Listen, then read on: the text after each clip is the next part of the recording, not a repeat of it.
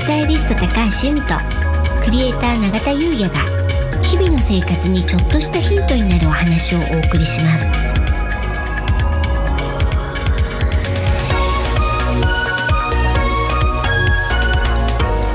こんにちは。クリエイターの永田優也です。こんにちはスタイリストの高橋由美です。楽しくて楽になる、はい。本日のテーマはうん。やっぱり風水で大事なこと不要品の処分となります。はい。永田さん風水で大事なことって何ですか？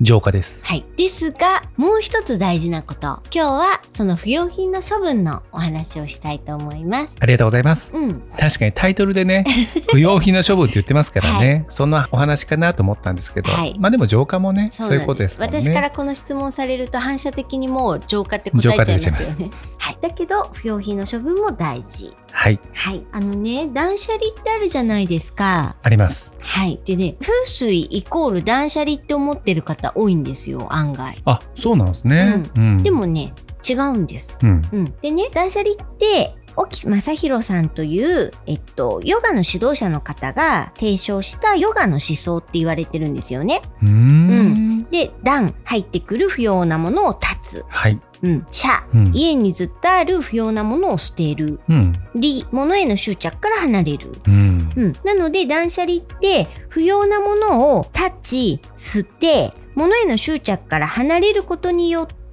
身軽で快適な生活と人生を手に入れようとする思想。うん。ということらしいんですよ。はい。バイうん。ウィキペディア。あそうなんですね。はい。調べたんですね。違いました。ありがとうございます。でね、風水っていうのはうん。目から見るもので運を得る。はい。っていうのがもう基本的な考え方。うん。うん、あとは使っていない不要なものが運を下げる。うん。うん、でこのね2つの基本があるので、はい。っていうことは掃除をする整理整頓する不要品の処分をする。うんうん、なのでねこのね断捨離の、まあ、ニットさんはうん。風水的な思想と、まあ、リンクするかなと思うんですけど、はい。このね段うん。入ってくる不要なものを断つっていうのは特に風水的な思想ではないんですよ。まあそうなりますようん。ねだけれど、うん。すっごく大事だと思う。まずは立つ。そう。うん。だって結局あまりよく考えないでうん。入れてしまう、はい。買ってしまうということによって使わないということが起こるので、そうですよね。だからうん。特にこうすごくね風水では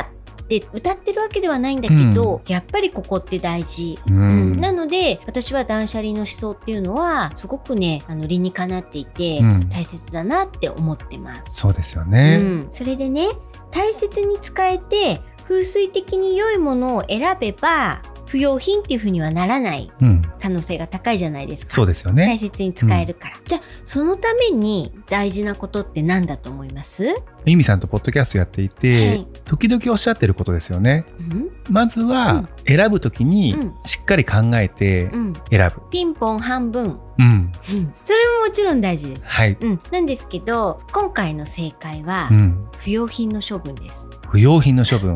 そうだから不要なものを出さないためにどうしたらいいかっていうのの、結局不要品の処分っていうなんか鶏か卵かみたいな話になっちゃうんですけど、うん。結局今何が自分にとって必要か必要じゃないってことをその見極めることでどういうものが今自分に必要かっていうのが分かってくるんですよね。う。ん。うん。つまり処分をしているときに、これが必要これが必要じゃないってことが分かるからそう。まあ、処分もできるし、うん。しかも分かってるから、うん。まあ、使わないものは買わないよねと。そう。で本当に必要なものだけ使うよね。うん。そうすると不要品ではなくて活用してるものになるので、うん。好循環。うん。なのでそれを好循環に入るためにはやっぱりね不要品の処分っていうちょっとねあのトリッキーな話なんですけど。すごく分かります。うん。アンラーニングってことですよね。うん？あの守破離ってあるじゃないですか。はいはい。あのいろいろ物事を学ぶ上での、まずは基礎を学んで、マスターしたら型を破って、そしてその型から離れていくみたいな、うん守破離っていうのあるじゃないですか。うんうんうん。で僕はあの生徒に、はいまあ、動画制作とかデザイン思考を教えてる時に、うん。まあ、守破離のこの話をするんですけれども、うん。ただ守る前にうん。まず離れなさいって言ってるんですよ。うんうんうん。まず今まで自分の考え方があるけれども、はい。まず離れることによって新しい、うん。えー知識を得れる、うん。まあ、アンラーニングしましょうってことなんですけど、そういうお話ですよね断捨離も。ね。それに似てますね。似てますよねなのでまずは離すそうすると必要なものが入ってくるうんっていう考え方ですそうね。なんです。うんやはり把握ができてないとうんダメだっていうことだと思うんですよね。うんだから今自分が何を持っていて、うんその持ってるうちですごく気に入っているもの活用しているものえ結局使わないものあんまりピンとこないもの、うんそれを把握する行為、うんこれがね大事だと思うんですよね。いいですね、まずは把握、はいうん、だと思います。ありがとうございます。うん、なので永田さん定期的にそういったなんていうんですか持ち物チェックじゃないですけど、してます、あまりしてないかもしれないです。うんうんなるほどですね。うんまあね衣替えがチャンスだと思いますね。この間やりましたよね。うん、はい。はい。うんなんで衣替えの時にまあ衣類なんかはそうですけど、あとね、まあ、仕事の道具だったり、そういった、えーお洋服じゃないもの以外はね、まあ結局気が向いた時時間がある時うん。ってことになると思うんですけど、まあねこの梅雨の時期、うん。外出がちょっと雨の時だとしづらかったりっていうのもあるじゃないですか。でそういう時にねそういった自分の持ってるものの把握っていうのをするのにはねすごくいいタイミングなのかななんて思いますね。ありがとうございます。はいそれでは本日は以上となります。楽しくて楽になるスタイリスト高橋由美とクリエイター永田優也がお送りしました。